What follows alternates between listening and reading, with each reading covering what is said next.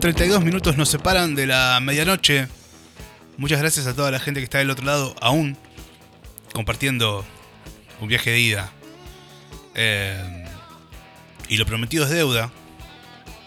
Arrancamos la sección de canción de amueblado. Esas canciones que suenan antes, durante o después de la concreción de un acto digno de ser vivido en un albergue transitorio.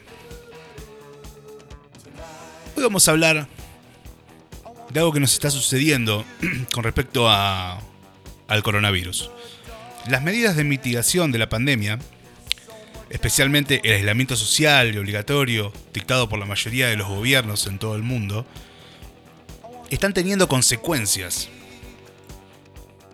eh, en todos los ámbitos sociales, desde los económicos, los culturales, modificando hábitos y las costumbres de la población mundial. En este marco, un equipo de la Universidad Nacional de General Sarmiento registró en este último tiempo más de 30 palabras que nacieron para ponerle nombre a estas nuevas realidades. Ante una situación extraordinaria de fuerte cambio y de shock social, se requieren no solo nuevas denominaciones para los fenómenos nuevos, como distanciamiento social, infodemia o el propio nombre del virus, COVID-19, sino también de neologismos emotivos, de autor o lúdicos, que permitan expresar la sensación de los habitantes ante lo extraordinario. Entre ellos encontramos Coronacrisis, Coronials, Aplausazo, explica la lingüista Andreina Adelstein, investigadora del CONICET.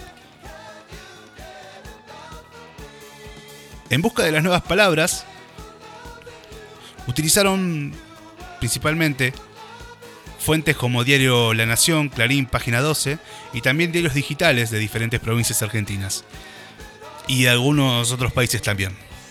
Y redes sociales, entre ellas Twitter. Para poner en, contexto, eh, eh, para poner en contexto, un neologismo es una palabra nueva que puede ser eh, por distintos motivos. Puede existir por distintos motivos. En primer lugar, porque no existía previamente, como es el caso, por ejemplo, de la palabra biodiesel, creada para nombrar un nuevo combustible de origen vegetal. Y más recientemente, COVID-19, para nombrar al nuevo coronavirus. Otro recurso habitual de la lengua es reutilizar palabras ya existentes para referirse a otros conceptos, ya sea en la vida cotidiana como en el lenguaje de las ciencias. Tal es el caso virus, corralito y cuarentenal, con nuevo significado relacionado a la cuarentena, en tanto aislamiento social o sanitario. Virus, por ejemplo, fue exportado del lenguaje médico al mundo de la informática por la semejanza que existe en los procesos virales biológicos los procesos virales informáticos y los procesos de difusión virales de contenidos en redes sociales. Y las palabras también pueden eh, crearse a partir de préstamos de otras lenguas. Tal es el caso de Coronacrisis y Corona Bebé, dos calcos tomados del inglés. A cuarentenear en familia, así como si sonase eh, divertido, ¿no? A cuarentenar en familia, describió una joven del barrio de Santos Lugares en su cuenta de Instagram. Cuarentenear, que significa cumplir, transitar o experimentar una cuarentena. Es uno de los neologismos, eh, eh, sí, neologismos registrados, que en este caso se creó por el proceso de su fijación. Se le agrega el sufijo ear al sustantivo cuarentena, formando un verbo. Este sufijo verbal tiene, eh, tiene el sentido de repetición.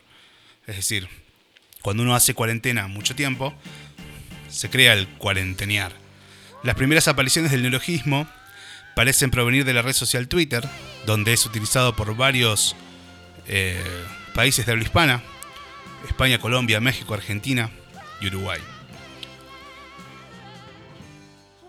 Todos los días a las 21 horas, los argentinos salen al balcón, terraza o se acercan a la ventana para aplaudir a, los y las trabajadores de la salud que intentan controlar la propagación del coronavirus. Así, el aplausazo es uno de los neologismos emotivos que surgió durante la pandemia.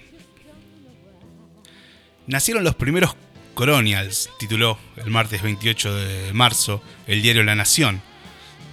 Coronial y Cuarentenial hacen referencia a la generación que están haciendo en el periodo de cuarentena establecida por la propagación del COVID-19. Ambos neologismos, con calcos del inglés, por supuesto, eh, se forman por la acronimia, es decir, al unir coronavirus y millennial, en el primer caso, o por quarantine a millennial en el segundo.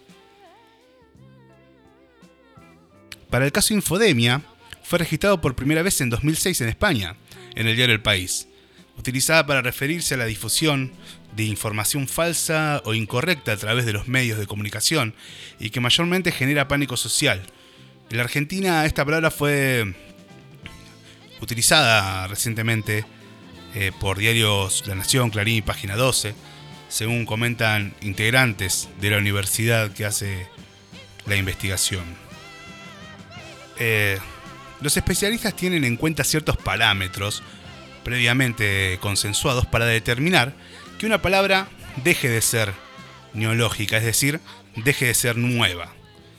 Los criterios más utilizados son que hayan pasado 10 años desde su primera utilización o que la palabra haya sido incorporada en algún diccionario. ¿Cuál es el futuro de estas palabras? ¿Serán incorporadas al lenguaje cotidiano? ¿O dejarán de usarse una vez pasada la, la pandemia? ¿Ustedes qué dicen? Pero bueno, por lo pronto, son solo palabras. Veremos de aquí a 10 años qué, qué nos va a dejar esta situación.